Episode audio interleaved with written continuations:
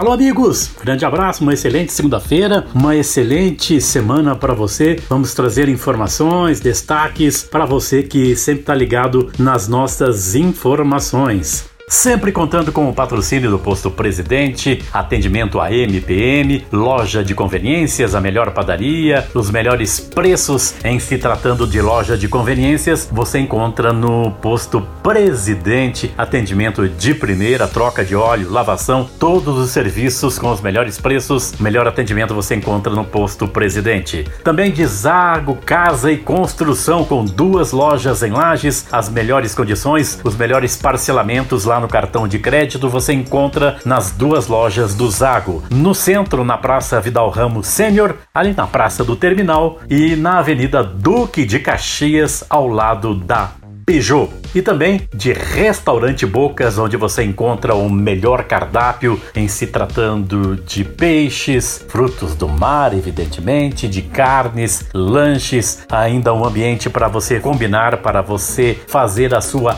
confraternização. Tudo isso você encontra no Boca e Serrano. Agende o seu evento, a sua confraternização ou mesmo o seu jantar, né, o seu almoço no final de semana no Boca e Serrano. Trazendo informações sobre fake news. Olha só, é que está circulando nas redes sociais algumas informações que são falsas, evidentemente, de que o governo do estado pretende desqualificar os candidatos positivados para a Covid-19 aprovados como professor admitido em caráter temporário, os ACTs. O que ocorre é que há uma previsão na lei estadual e no edital número 193/2022 estabelecendo que para assumir imediatamente a vaga, o candidato deve estar apto no exame exame médico admissional considerando o caráter emergencial das vagas. No caso hipotético de o candidato estar positivado para a Covid-19, quando da realização do exame médico admissional, ele não será desqualificado, apenas não poderá assumir a vaga